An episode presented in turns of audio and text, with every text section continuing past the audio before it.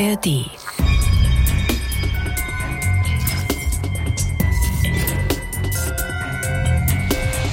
Wenn man schon irgendwie an der Schwelle ist, so zur Taubheit, dann macht man sich schon seine Gedanken, okay, wie viel kommt da nochmal wieder? Was, was, was passiert jetzt noch?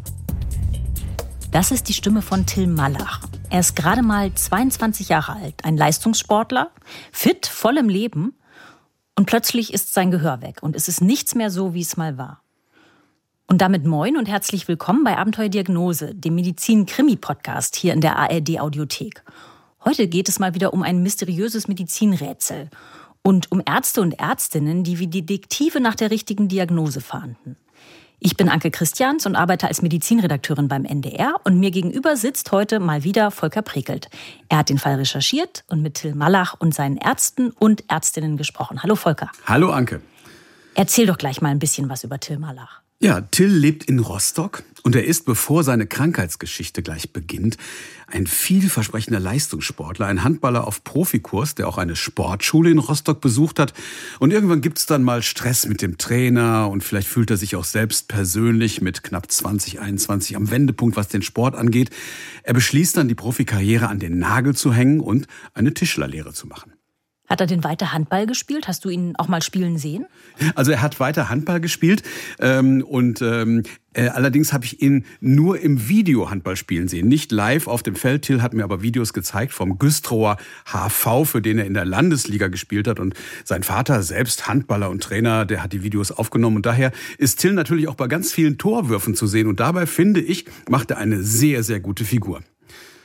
Wie beginnt denn dann sein Abenteuerdiagnose? Ja, vielleicht war es eine kleine Unsicherheit zuerst beim plötzlichen Aufstehen, beim Alltag nicht so schlimm, dass er sich ganz genau an die Situation erinnert. Aber was ihm sofort eingefallen ist auf diese Frage, unter anderem beim Training oder auch bei Punktspielen, da merkt er im Sommer 2021, dass er sich so auf dem Spielfeld einfach nicht mehr so wohl fühlt. Was heißt das genau, nicht mehr wohlfühlen?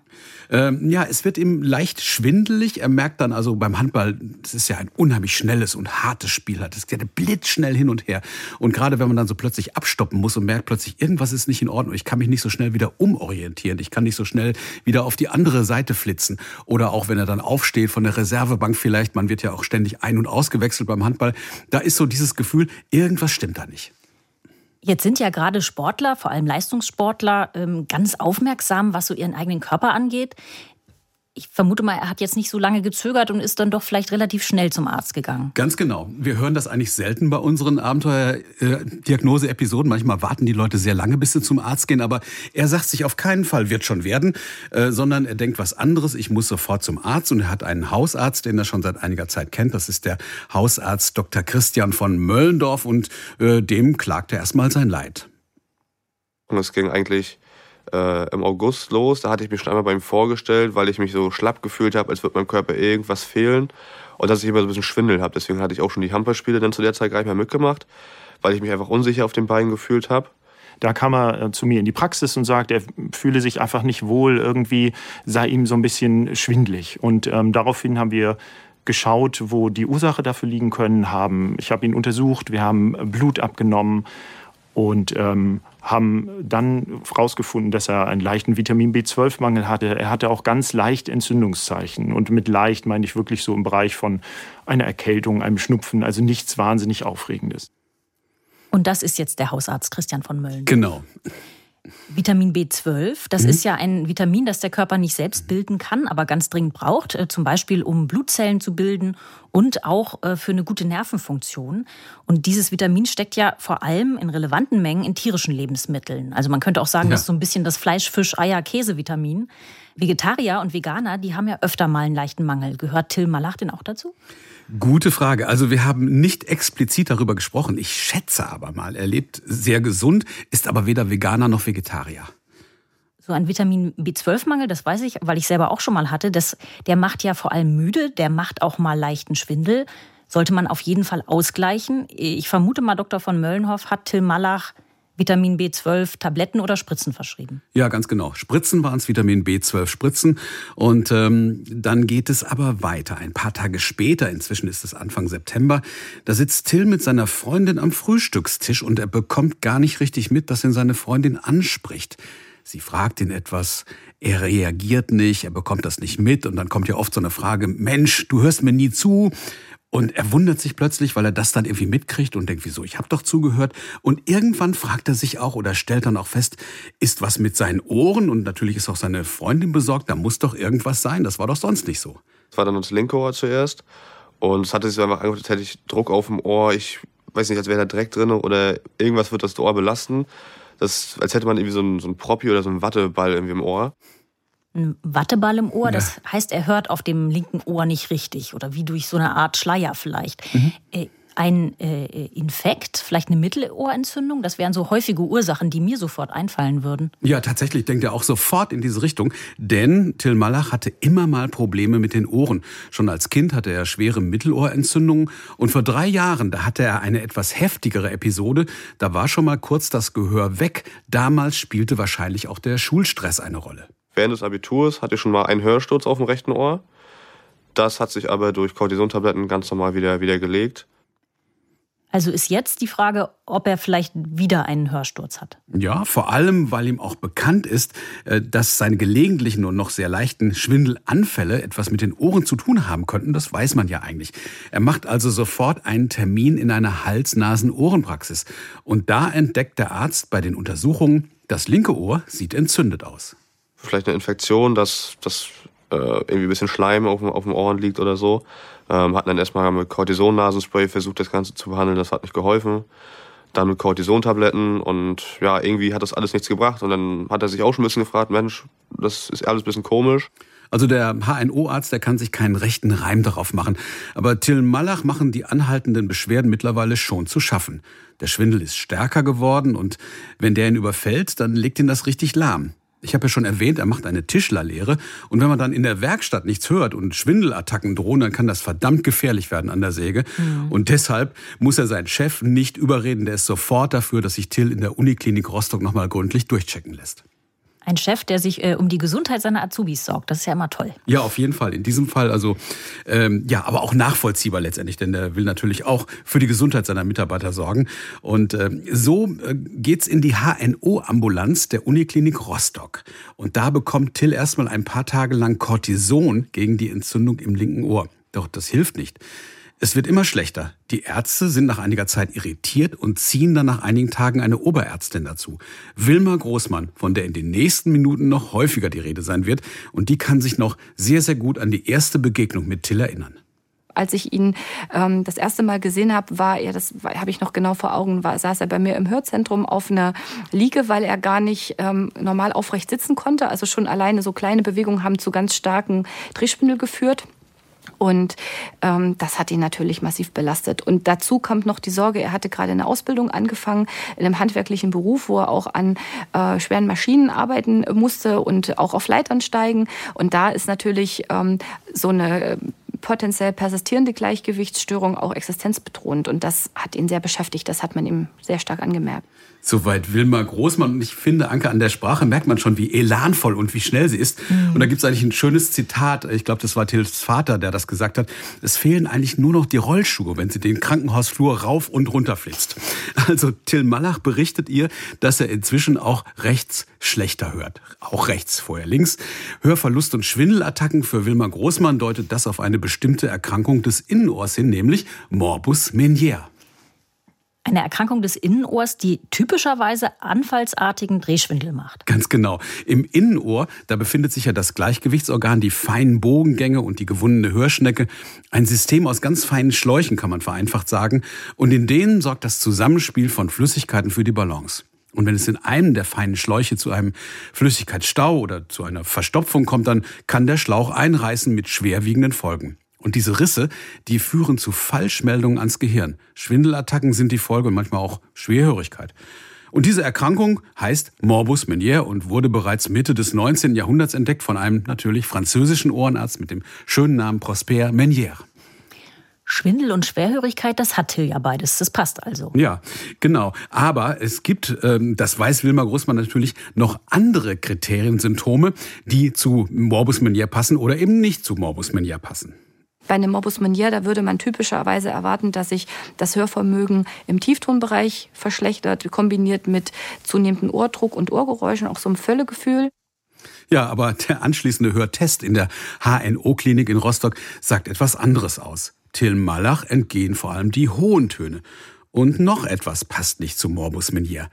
Dieser Hörverlust, der kommt in Schüben. Ungewöhnlich ist, dass das Hörvermögen schwankt. Ne? Also es mal wieder besser wird, mal schlechter wird. Und eben aufgrund des jugendlichen Alters oder des jungen, jungen Alters. Ne? Das, äh, lassen, da lassen dann, äh, da schrillen dann die Alarmglocken, dass man hier tiefer gehen muss. Wer war das jetzt? Das ist die Stimme von Professor Robert Mlinski. Er leitet die HNO-Klinik in der Rostocker Uniklinik und ist zudem Chirurg im Hals-Kopf-Bereich. Heißt, er operiert auch an den Ohren, aber das äh, ist bei Till jetzt hoffentlich noch nicht nötig. Nein, nein, in diesem Stadium überhaupt nicht. Allerdings fragt sich Robert Blinski schon, ob womöglich ein Tumor im Innenohr für Till Mallers Probleme verantwortlich sein könnte. Und er und Wilma Großmann lassen ein MRT machen, doch die Bilder sind unauffällig. Zum Glück. Was äh, könnte denn sonst dahinter stecken? Ja, eine seltene Infektion zum Beispiel, das ist die nächste Vermutung. Till Mallachs Blut wird nun gezielt auf Infektionen untersucht. Und wenig später kommen dann auch die Ergebnisse aus dem Labor mit einem Hinweis auf eine mögliche Virenerkrankung, Gürtelrose, Varicella zoster. Von den Blutwerten kam da so ein grenzwertiger Befund raus, sodass unsere Virologen sich nicht ganz sicher waren, ob das jetzt eine frische Infektion ist oder eine reaktivierte Infektion oder einfach nur ein besonders hoher Wert nach einer, ähm, nach einer äh, äh, als Kind stattgefundenen Impfung. Also aus Ihrer Formulierung kann man schon schließen, es ist zunächst nur ein Hinweis. Und Varicella zoster, ein Virus aus der Familie der Herpesviren, löst zum Beispiel bei Kindern die Windpocken aus. Was ich ja super spannend finde an diesem Virus, ist, dass das nach der Windpockenerkrankung mhm. lebenslang im Körper bleibt, in so einer Art Schlafmodus. Richtig. Und bei manchen Menschen dann irgendwann im Erwachsenenalter äh, reaktiviert werden kann, also quasi wieder aufwacht. Und dann kommt es zu einer Gürtelrose, einer Nervenentzündung, typischerweise mit ganz schmerzhaften Hautausschlägen, manchmal aber auch als Gürtelrose im Ohr. Mhm. Und die kann eben auch Schwindel und Hörverlust machen. Hat Wilma Großmann Till Malach nun noch mal gezielter untersuchen lassen, um diesem Hinweis nachzugehen? Ja, es gab eine zweite Untersuchung, denn auch die Virologen im Haus haben auf eine weitere, eine gezielte Blutuntersuchung gedrängt, aber auch die war negativ. Und Wilma Großmann ist sehr gründlich und sie veranlasst auf der Suche nach anderen Infektionen und in Absprachen jetzt mit den Neurologen eine Lumbalpunktion. Und auch in der ähm, PCR-Untersuchung vom Hirnwasser hat sich eben auch diese äh, Varicella-Zoster-Infektion nicht bestätigt. Lumbalpunktion, also eine Untersuchung des Nervenwassers, Richtig. das aus dem Rückenmarkskanal mhm. auch gewonnen wird. Wie ist das denn jetzt mit dem Hören bei Till? Wird das besser? Wird das schlechter? Die Ärzte sagten ja schon, das schwankte bei ihm ja immer so hin und her. Ja, das schwankt auch nach wie vor, aber in der Tendenz ist es eher schlechter. Die Amplitude bewegt sich eher so nach unten.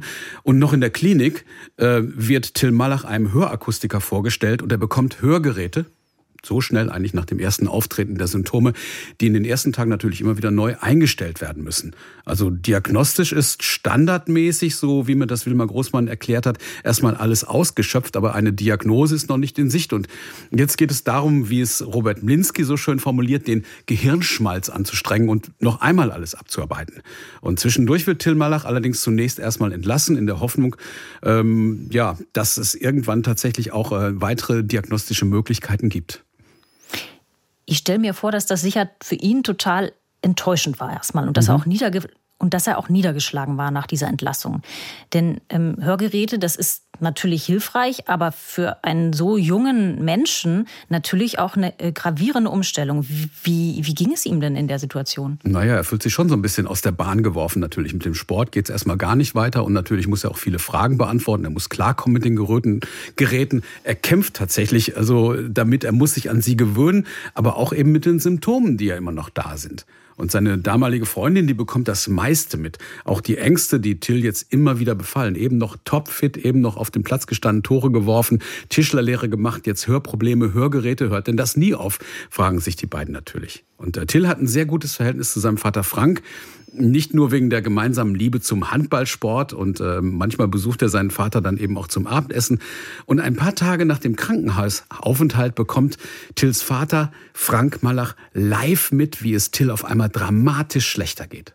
Steht auf einmal auf und will rüber an den Esszimmertisch gehen und ist am Esszimmertisch, will was trinken und fängt auf einmal sich nur noch ab und sagt, oh, was ist denn nun los? Und dann habe ich ihn schon sehen, wie er nur noch taumelte. Ähm, und bin dann sofort aufgesprungen, habe ihn gestützt und wir haben ihn dann auch gleich hingesetzt. Und dann war es wirklich erschreckend zu sehen, die Pupillen haben sich richtig gedreht. Die haben sich regelrecht gedreht in den Augen. Also es war beängstigend. Ja, es war, als hätte jemand mir eine, Spiel, äh, eine, eine CD vors Gesicht gehalten und die hätte sich total schnell gedreht. Also ich wusste nicht mehr, wo vorne und hinten ist. Ich hatte zum Glück noch den Stuhl dann neben dem Tisch gegriffen bekommen, den rausgezogen und mich hingesetzt. Äh, und mich dann auch so total abgestützt auf dem Kopf und wusste gar nicht, wo ich hingucke.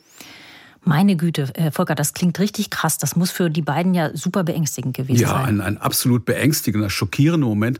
Und am nächsten Morgen gleich fährt Frank Malach, sein Sohn Till, sofort wieder in die Rostocker Uniklinik. Und dort gibt es natürlich einen weiteren Hörtest. Till hat später mal gesagt, er weiß gar nicht, wie viele Hörtests er in dieser ganzen Zeit gemacht hat. Und der hat ein sehr, sehr erschreckendes Ergebnis. Links nahezu taub und rechts, Zitat, wie ein 80-Jähriger. Also nach diesem Schub hört Till also auf beiden Ohren dramatisch schlechter. Und Wilma Großmann zieht sofort ihre Schlüsse daraus. Für die HNO-Ärztin ist das ein möglicher Hinweis auf eine systemische Erkrankung, die den ganzen Körper betrifft und eben nicht nur die Hörorgane so dass wir dann erstmal angefangen haben, nochmal weitergehende Diagnostik zu machen. Also über die normale Routine-Labordiagnostik hinaus nochmal weitergehen, nach möglichen Infektionen zu schauen. Sie hat doch aber schon so viel getestet. Was bleibt denn jetzt noch übrig? Ja, ehrlich gesagt gar nicht so viel. Zunächst gibt es einmal wieder Cortison und das zeigt auch eine leichte Verbesserung. Und dann geht es noch einmal ins MRT. Allerdings diesmal mit Hilfe eines Kontrastmittels. So sollen mögliche Entzündungen diesmal sichtbar gemacht werden. Und tatsächlich, die Innenohrregionen auf beiden Seiten sind bei Till deutlich sichtbar entzündet. Woher die Entzündung kommt, das kann man in dem Bild natürlich nicht sehen. Das war das kurze und knackiges Statement von Robert Blinski dazu, der auch tatsächlich schon ein bisschen mit seinem Latein am Ende war halt, also Entzündung am Innenohr. Innenohr, Volker, äh, da kannst du vielleicht noch mal kurz erklären, wie groß ist dieser Bereich eigentlich? Wie kann ich mir das vorstellen? Genau, genau die, diese Frage habe ich auch ähm, den beiden, der Ärztin und dem Arzt äh, beim Interview gestellt. Und ähm, die mussten so ein bisschen schmunzeln, glaube ich, weil tatsächlich die Frage häufiger kommt. Und äh, da gab es zunächst einmal den Vergleich, so das Innenohr ist ungefähr so groß wie ein Centstück, aber noch besser fand ich eigentlich so groß wie ein Marienkäfer. Und jetzt nochmal, wenn ich, wir haben ja schon hin und wieder mal auch diese tollen äh, Animationen in, in den Fernsehfolgen von Abenteurerdiagnose und wenn ich mir dann so vor Augen halte, noch wie kunstvoll diese Bogengänge gebaut sind und die Schnecke aussieht, also als ob so ein völlig abgefahrener Architekt erfunden hätte und das alles auf dieser winzigen äh, Größe von einem Marienkäfer, das ist dann irgendwann wirklich fast unvorstellbar. Also, aber auch unvorstellbar, dass sowas Kleines dann so große Probleme machen kann. Ja, absolut, absolut. Und das, es geht ja, es geht ja weiter. Es ist ja noch lange nicht zu Ende. Der Oktober also ist jetzt fast zu Ende. Im Sommer hat es angefangen. Und die Antwort auf die Frage, was verursacht jetzt eigentlich die Entzündung, beschäftigt die Ärzte natürlich. Und äh, jetzt werden nochmal die Rostocker Neurologen mit einbezogen. Es wird erneut Blut und nochmal Nervenwasser entnommen und untersucht. Da zeigen sich dann leicht erhöhte Entzündungswerte, aber die lassen sich nicht differenzieren. Es gibt kein konkretes Indiz. Und und fünf Tage lang bekommt Till Malach allerdings jetzt prophylaktisch ein antivirales Mittel. Und zeigt das denn jetzt Wirkung? Nee, also erstens leider gar nicht und zweitens, er verträgt es auch nicht. Und drittens, nach fünf Tagen schließen dann die Virologen auch tatsächlich eine virale Infektion aus. Wilma Großmann, sagte sie mir, kann Beruf und Privatleben ganz gut trennen, aber diesen Fall, den nimmt sie dann nach einiger Zeit gewissermaßen doch mit nach Hause denkt viel drüber nach und befragt Till Malach dann in der Klinik noch einmal ausführlich. Sie will jetzt wirklich jedes noch so kleine Detail aus seiner Vorgeschichte wissen, welche Krankheiten er zum Beispiel in den letzten Jahren hatte. Und das ist gar nicht so einfach für Till, denn wir befinden uns in der Geschichte in der Corona-Zeit ähm, und er muss häufiger jetzt immer von den Lippen ablesen. Das heißt also, entweder muss er sich stark anstrengen, sowas zu verstehen. Manchmal kann er auch gar nicht wirklich, ähm, kann er es überhaupt nicht raffen, was da erzählt wird, weil er tatsächlich mit Menschen konfrontiert wird, die einen Mundschutz tragen. Aber das Gespräch kommt auf jeden Fall intensiv zustande zwischen ihm und Wilmar Großmann. Und dann fällt ihm auch etwas ein, das er noch nicht erwähnt hat. Ich hatte die letzten Jahre öfter schon Bindehautentzündung in den Augen. Und ich wusste, okay, ich brauche wieder Augentropfen. Mhm. Entzündung an den Augen was ganz Neues. Und das erinnert Wilma Großmann dann sofort an den Vortrag einer Schweizer Kollegin. Die hatte auf einer der letzten großen HNO-Tagungen da ein ähm, großes Referat zu, ähm, zu seltenen Erkrankungen des Innenohrs und da habe ich mich sofort erinnert gefühlt. Ja, Frau Professor Julia Drugajschick, so heißt die Kollegin vom Universitätsspital Zürich. Und das Thema dieses Referats war eine seltene Autoimmunerkrankung mit Entzündungen an Ohren und Augen. Und das Ganze ist plötzlich für Wilma Großmann eine neue Spur. Äh, wir haben Herrn Malach auch zu unseren äh, Augenärzten geschickt in der Uniklinik. Klingt nach einer total spannenden mhm. neuen Spur. Äh, finden die Augenärzte denn was? Oder anders gefragt, wonach suchen sie überhaupt? Ja, Wilma, Wilma Großmann hat natürlich einen Auftrag, eine konkrete Bitte an die Kolleginnen und Kollegen von der Augenheilkunde im Rostocker Uniklinikum. Sollte der Verdacht richtig sein, dann müssten die Augenärzte eigentlich Zeichen einer Hornhautentzündung finden, einer sogenannten Keratitis. Doch in seinen Augen, in Till Mallers Augen, ist aktuell keine Entzündung zu erkennen. Ja, also alles, was wir äh, schon an besonderen Schubladen aufgezogen haben, äh, führt immer noch nicht äh, zu einer Diagnose. Das war jetzt wieder Professor Mlinski. Richtig. Okay, also das ist kaltes Wasser auf die heiße Spur. Ja, gut formuliert, genau. Ich, ich fasse jetzt nochmal zusammen. Till hat diesen Schwindel, aber es ist kein Morbus Meniere und es ist auch keine andere Schwindelerkrankung. Er hat diese Entzündungen in den Innenohrregionen mit Hörverlust, aber es ist auch keine Infektion. Das spricht doch jetzt aber eine ganze Menge eigentlich für eine Autoimmunerkrankung. Mhm. Und deswegen denkt auch Wilma Großmann gleich weiter und hat die Hoffnung, dass vielleicht die Rheumatologen in der Klinik helfen können. Die kennen sich ja mit Autoimmunerkrankungen besser aus. In ein paar Tagen veranlasst sie auch einen Untersuchungstermin für Till Malach im Klinikum Südstadt. Und bis dahin bleibt es beim Befund allerdings einer Entzündung des Labyrinths, also des Gleichgewichtsorgans. Gleichgewichtsorgan, das sind diese feinen Bogengänge, über die wir vorhin schon gesprochen haben. Ja, genau, die sind gemeint. Und äh, Wilma Großmann hat Tills Befund zu diesem Zeitpunkt so zusammengefasst eine sogenannte Labyrinthitis, also das, ähm, eine Entzündung des, des Labyrinths, ähm, gezeigt hat, für die wir einfach keine Ursache greifen konnten. Und Till Malach wird erneut entlassen mit großen Sorgen um sein Gehör. Und äh, es droht ja auch möglicherweise sogar eine Verknöcherung der Hörschnecke. Das ist die Befürchtung von Wilma Großmann. Und Tills Vater leidet natürlich richtig mit und ist immer nervös, wenn Till morgens dann mal anruft, um zu sagen, wie es ihm eigentlich geht. Dann kriegst du morgens einen Anruf, Papa, ich habe heute Morgen das Müll Mülltonauto gehört hast. Und du freust dich einfach ne, für den Jungen. Und einfach so eine Aussage, du hörst das Mülltonnenauto, was für uns einfach. Und dann ähm, kommt aber so ein Schub und sagst, es wird, wird wieder schwächer. Ne? Es wird wieder schwächer. Und das war dieses Auf und Ab, was einfach so belastend war, ne? für ihn und auch für uns. Ja, eine sehr, sehr emotionale Situation auch für den Vater. Und das hat man ihm im Interview in jeder Minute eigentlich angemerkt. Und an Frank Malach, an den Vater, können sich die Ärzte auch noch gut erinnern. Der hatte nämlich immer viele Fragen, viele Ideen und äußerte immer mal wieder auch durchaus energisch den einen oder anderen Verdacht, auf den er im Internet gestoßen ist. Und ähm, Till wiederum, ähm, naja, der ist äh, ehrgeizig im Sport und in der Ausbildung genauso ehrgeizig und eifrig geht er auch mit seinem Dilemma um. Er will eine zweite Meinung. Okay, verstehe ich gut. Vater und Sohn wollen ja sicherlich nichts unversucht lassen und jeden Stein umdrehen. Was hält Wilma Großmann denn von dieser Idee einer zweiten Meinung? Die hat überhaupt nichts dagegen, dass sich Till Malach immer noch vor dieser rheumatologischen Untersuchung eine zweite Meinung von anderen HNO-Ärzten einholt. Und wo kriegt er die her? Tatsächlich im Hamburger Universitätsklinikum im UKE. Mitte Oktober fährt er nach Hamburg und stellt sich im UKE vor. Und die Hals-Nasen-Ohrenärzte dort schauen sich die Befunde an, und das ist schon eine ganze Menge, die er aus Rostock mitgebracht hat, und sie sind beeindruckt. So gut untersuchte Ohren haben wir selten bisher gesehen. Äh, war natürlich für mich erstmal eine Erleichterung, weil ich wusste, okay, die Rostocker Ärzte haben bisher wirklich alles gemacht. Ähm, aber im gleichen Zug haben sie dann auch gesagt, ja, so richtig weiterhelfen können wir ihnen auch nicht. Ach Mensch, ja, wieder enttäuschend für Till. Äh, mhm. Da ist er so weit gefahren. Haben die Experten im UKE denn so gar keine andere Idee? Tatsächlich wirklich nicht. Und sie finden auch, dass Till in Rostock in guten Händen ist. Und es steht ja auch noch die vereinbarte rheumatologische Untersuchung an. Doch ausgerechnet das Cortison, das steht den geplanten rheumatologischen Untersuchungen im Weg. Da ist auch nicht wirklich was bei rausgekommen, weil das eigentliche, also die ganzen Untersuchungen waren alle unauffällig.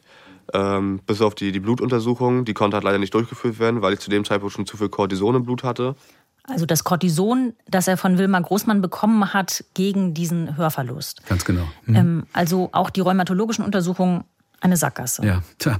Und Wilma Großmann, ich habe ja schon erzählt, sie hat diesen Fall so ein bisschen auch für sich fast adoptiert. Sie geht nochmal in sich, geht nochmal alles durch und für sie spricht immer noch am meisten äh, die Argumente für eine seltene Autoimmunerkrankung mit Ohren- und Augenbeteiligung. Also diese Erkrankung, bei der es eigentlich auch immer zu einer Hornhautentzündung kommt, die Till Malach ja nicht hat. Ja, Fehlanzeige eben bei der Recherche nach dieser Erkrankung. Und Wilma Großmann fragt sich aber, ob es nicht trotzdem diese Krankheit sein könnte. Und sie nimmt sich noch einmal das Referat der Schweizer Kollegin vor, das sie ja überhaupt auf die Idee gebracht hat und schaut jetzt noch mal gezielt nach anderen möglichen Tests, die man vielleicht noch machen kann. Nur eben bei dieser seltenen Erkrankung, wenn es die denn sein soll, gibt es keinen Labortest, der einen sicheren Beweis liefert. Äh, im Gegensatz zu anderen ähm, Autoimmunerkrankungen, ähm, die auch das Ohr betroffen, ist halt das Typische, dass man auch keine typischen Marker findet. Wenn typisch ist, dass man nichts Typisches findet, dann steckt man doch in der diagnostischen Zwickmühle. Ja, genau. Besser kann man das Dilemma eigentlich nicht formulieren, als sie das da in diesem Moment getan hat. Aber Wilma Großmann und Robert Blinske sind immer noch und immer mehr von ihrem Verdacht überzeugt und überlegen jetzt, welche Spezialisten ihnen weiterhelfen könnten wir, wir sind ja keine Experten auf diesem Gebiet, muss man klar sagen. Also wir kennen uns aus mit der Diagnostik, was, wenn was nicht funktioniert und wir können auch es wiederherstellen, ganz erfolgreich, äh, manchmal oder meistens. Ähm, aber da verlassen wir uns natürlich auf die Erfahrungen von den Kollegen. Und einer von diesen potenziellen Experten, von diesen Kollegen, einer leitet eine neurologische Klinik im hessischen Weilmünster. Christoph Best, tatsächlich ein Neurologe und Experte für Schwindelerkrankungen. Er hat so einiges publiziert, auch über Ohr- und Augenbeteiligung bei Schwindelsymptomen. Und bei ihm soll Till Malach noch einmal gründlich untersucht werden. Sein Vater setzt sich ins Auto, packt Till ein, bringt ihn hin nach Weilmünster und übrigens hatte sein Vater auch im Internet auch diesen Spezialisten gegoogelt. Was kann dieser Neurologe Christoph Best denn jetzt noch anders oder besser machen, wenn es äh, doch vor allem keinen typischen Marker gibt und die bisherigen Untersuchungen ja wirklich umfassend gewesen sind? Naja, er setzt jetzt erstmal auf sein Untersuchungsprogramm, das sich wahrscheinlich nicht wesentlich unterscheidet von den Rostocker Kolleginnen und Kollegen von den HNO-Ärzten, aber es geht nochmal so richtig von vorne los. Es gibt wirklich äh, zahlreiche Untersuchungen, äh, die ich jetzt nur anreißen kann. Es gibt ein MRT von Hals, Brust, Lendenwirbelsäule, es gibt ein Ultraschall, Halsschlagader und Ohren, es gibt Untersuchungen der Nerven, es wird noch eine weitere Lumbalpunktion durchgeführt, aber alles ohne konkrete Ergebnisse. Aber immer wieder stimmen sich die Neurologen in Wallmünster mit dem Rostocker HNO-Team ab und sind dabei eigentlich auf einer Linie. Dass sie, ähm, dass sie das auch für die wahrscheinlichste Diagnose halten. Also die dieser seltenen Augen- und Ohren-Autoimmunerkrankung. Volker, genau. jetzt musst du mal langsam verraten, über was für eine Erkrankung reden wir denn da? Ja, ich, ich soll euch den Namen schon mal fallen lassen. Also es handelt sich wirklich um eine Erkrankung, die nennt sich Cogen-1-Syndrom. Und äh, dabei greifen außer Kontrolle geratene Antikörper kleinste Blutgefäße an, vor allem im Innenohr und in der Augenregion. Und was Christoph Best und sein Team sich jetzt überlegen, wenn die Vermutung richtig ist, dann könnte eine ganz bestimmte Therapie eine Art Beweis dafür sein, nämlich der Austausch von Blutplasma, eine Plasmapherese.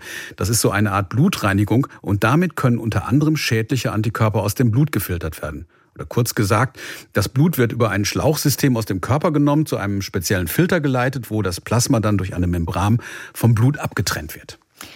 So eine Plasmapherese ist ja eine total segensreiche Therapieform, aber für die Patienten und Patientinnen oft erstmal beängstigend und manchmal auch belastend. Ja, denn damit dieser Austausch überhaupt stattfinden kann, wird ein Katheter, ein sogenannter Sheldon-Katheter am Hals gelegt. Und das ist ähm, ein Kunststoffschlauch, wenn man so will, mit zwei Abzweigungen. Das kann einem dann aber auch vorkommen wie drei Schläuche, die aus dem Hals ragen. Als ich abends gesehen habe, dass da drei Schläuche in meinem Hals hängen, das war für mich mit Abstand der schlimmste Moment bisher in der ganzen Zeit. Hat denn diese Plasmapherese bei Till Malach Erfolg? Ist das jetzt dieser indirekte Beweis? Ja, schön wär's. Alle hoffen drauf, aber es ist nicht so. Nach sechs Behandlungen ist klar, keine Besserung.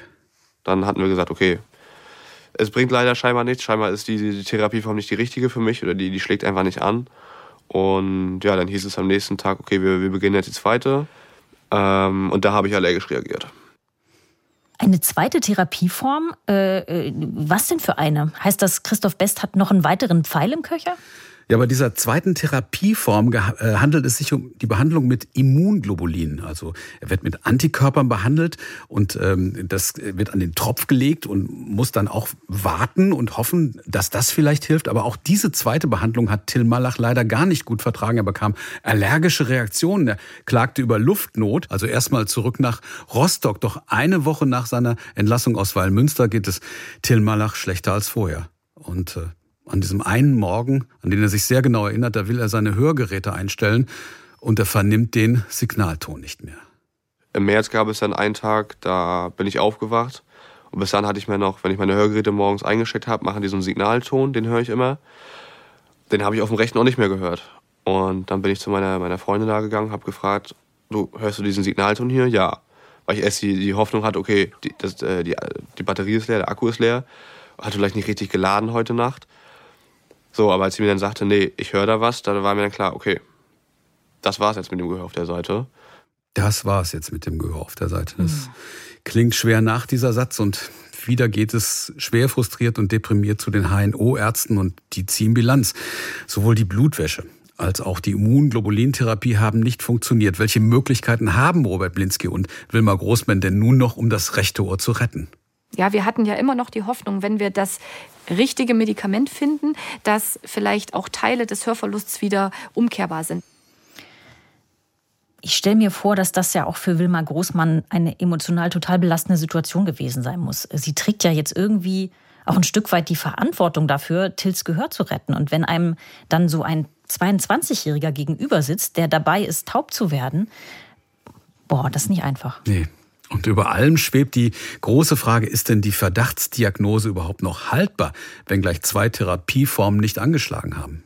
Ja, die haben sich äh, zu Recht äh, Gedanken gemacht, ob die Therapie die richtige ist. Ne? Und hat natürlich dann auch wieder Zweifel bekommen, hat denn die Diagnose gestimmt? Wie gesagt, es gibt ja keine wirklich gute Literatur zu dieser Erkrankung.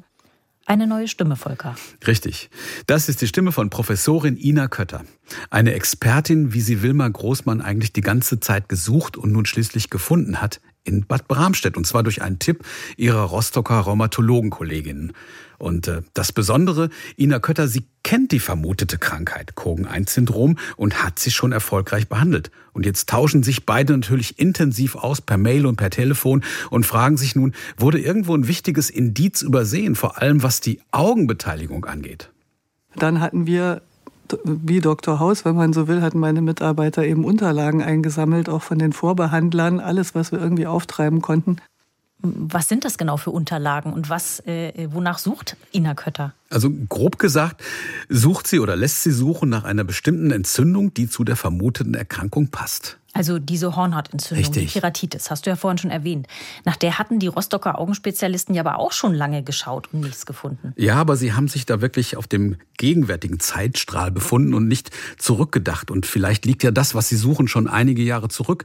Und Ina Kötter setzt tatsächlich wie Dr. Haus ihr Team darauf an zu recherchieren.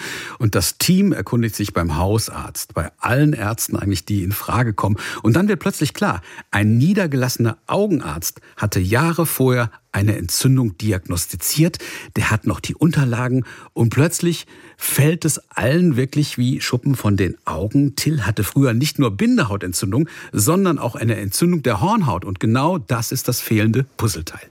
Und damit ist jetzt die Katze aus dem Sack. Ja, ganz genau. Wir sind jetzt wirklich der seltenen Erkrankung definitiv auf der Spur und ganz genau sagt uns das jetzt das Diagnoselexikon. Alles beginnt mit dem Immunsystem. Eine Fehlfunktion aus unbekanntem Grund sorgt dafür, dass Antikörper mit dem Namen Anti-HSP70 kleinste Blutgefäße in den Augen und den Ohren attackieren. Mal sind die Augen, mal die Ohren stärker betroffen. An den Augen kommt es häufig zu einer Entzündung der Hornhaut. Sind die Ohren stärker in Mitleidenschaft gezogen, zählen neben Hörverlust bis hin zu Taubheit auch Schwindelattacken zu den Symptomen. Der Name der seltenen Erkrankung Cogan-1-Syndrom. Also eine ganz besondere Diagnose für alle beteiligten Ärztinnen und Ärzte, denn weltweit sind nur etwa 250 Fälle bekannt. Ja, das Abenteuerliche an äh, bei Herrn Malach war natürlich, dass wir so lange gebraucht haben, dem Kind einen Namen zu geben. Das sind spannende Krankheitsbilder, sehr schwer zu diagnostizieren. Man sieht daran gut, dass Rheumatologen so eine Art Detektive im Gesundheitswesen sind und immer dann gefragt werden, wenn ähm, es schwierig wird. Das war nochmal Ina Kötter. Genau. Wie haben denn Till und sein Vater auf diese äh, Diagnose reagiert? Naja, für Frank Malach, den Vater, war die Achterbahnfahrt der Gefühle endlich, endlich zu Ende. Und Till war in diesem Moment, äh, wie er mir sagte, ziemlich fertig. Er war sowieso richtig unten. Durch das viele Cortison hat er auch zugenommen, fühlte sich lethargisch, war von der Normalität weit entfernt. Aber jetzt sieht er ihn endlich, den deutlich sichtbaren Hoffnungsschimmer.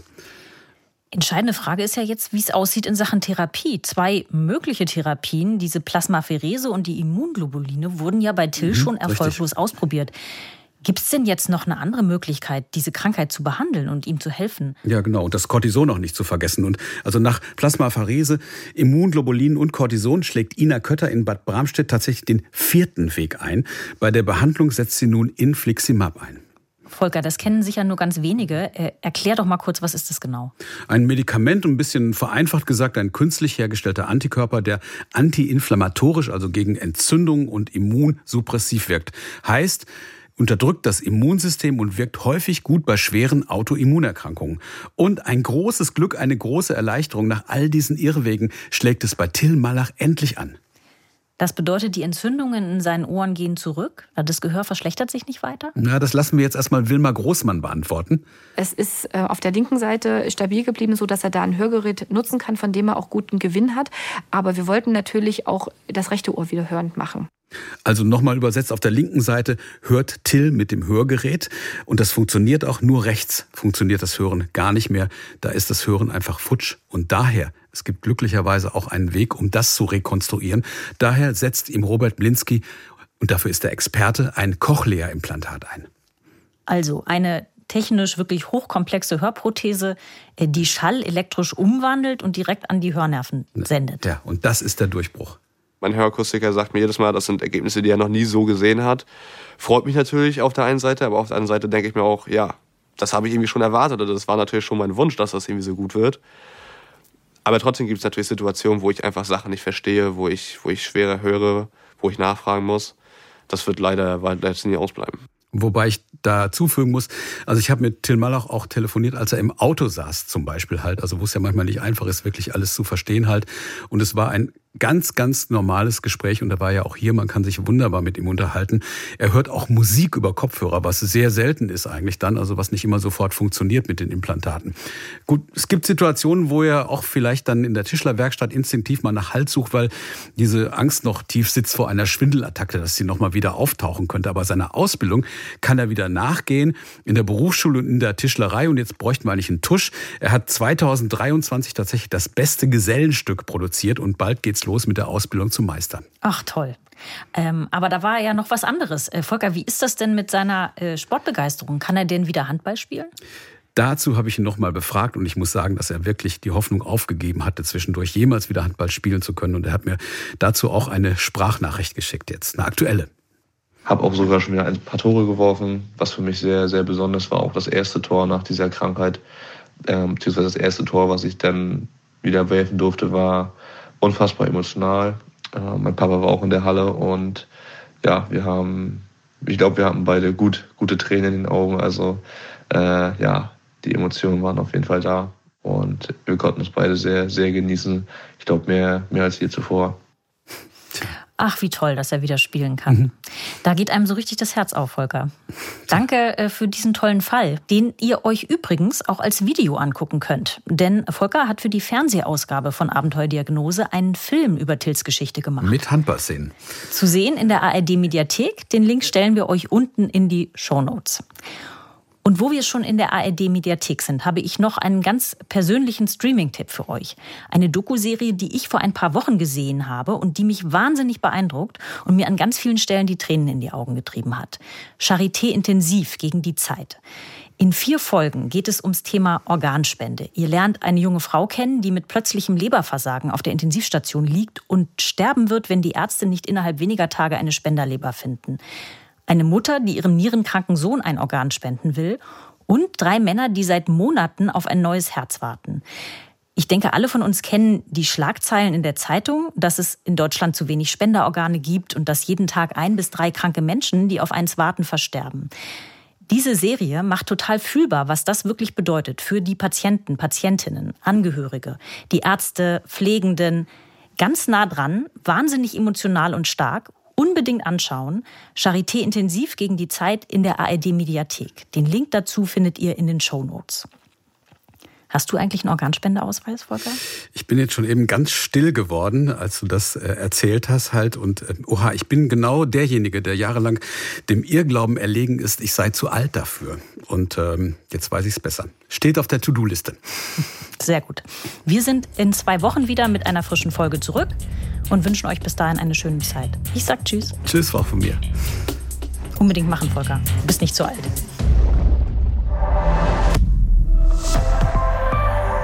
ARD